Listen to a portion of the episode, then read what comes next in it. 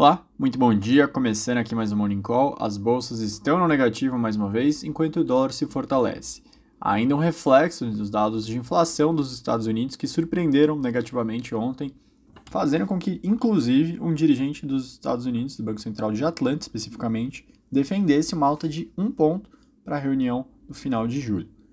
O mercado está migrando da expectativa de 0,5 para 0,75 em definitivo. Antes da divulgação dos dados de inflação, estava meio dividido entre aqueles que esperavam uma alta menor e uma alta de 0,75.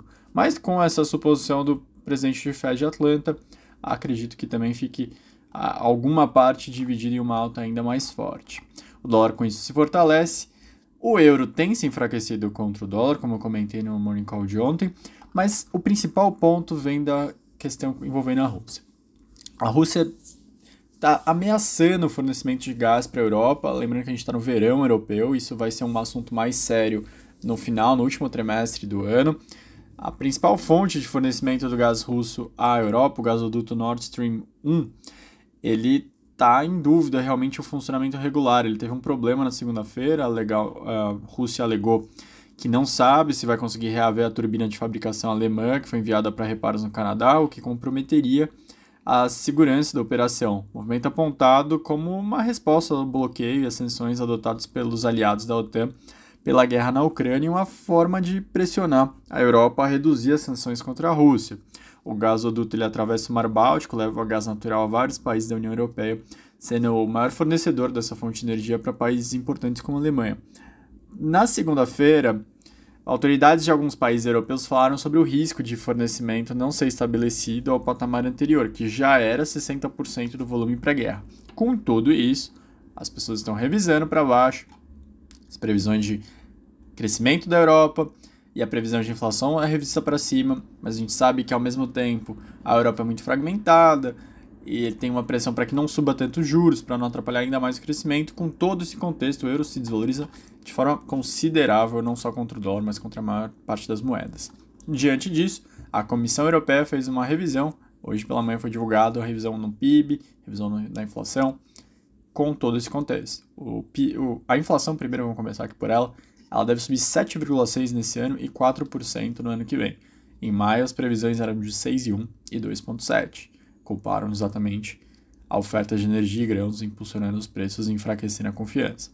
A expectativa de PIB ela foi reduzida de 2,7 esse ano para 2,6 e de 2,3 para 1,4 no próximo. Aqui no Brasil, ainda em relação a esse tema, recentemente surgiu a, a, a notícia, né, o presidente Bolsonaro falou que buscou a Rússia para comprar petróleo russo e baratear os custos internos. Porém, a Associação Brasileira dos Importadores de Combustíveis, a ABCOM, informou que não consegue fazer isso diante das sanções contra a Rússia. A ABCOM afirmou que não tem como pagar o diesel russo porque os bancos não podem fazer transações com as empresas russas, teriam que ter uma, uma permissão especial que, tá, que realmente os analistas de combustíveis internacionais falaram que, que o Brasil teria problema para pagar pra, por essas cargas o interesse existe. O barril russo foi vendido recentemente com desconto de 36 dólares o barril em relação ao Brent, antes da, da invasão na Ucrânia era um desconto de 5, então realmente baratearia bastante os combustíveis internos.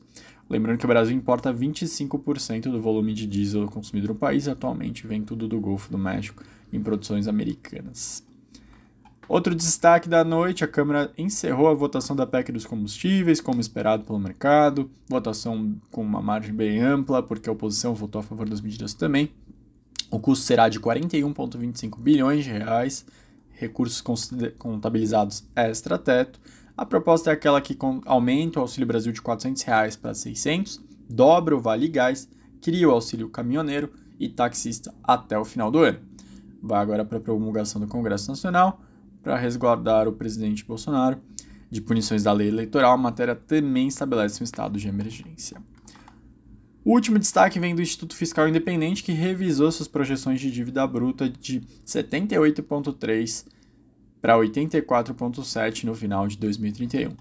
A nova projeção foi revista por conta de novas estimativas com Selic mais alto e IPCA mais baixo. No cálculo do IFI, do Instituto Fiscal Independente, para manter a dívida em 79% até 2031, seria necessário um superávit primário de 1,4%, mais de 1,1% acima do resultado de 0,3% projetado no cenário base. Esses foram os destaques da quinta. Um bom dia para todos. Até mesmo.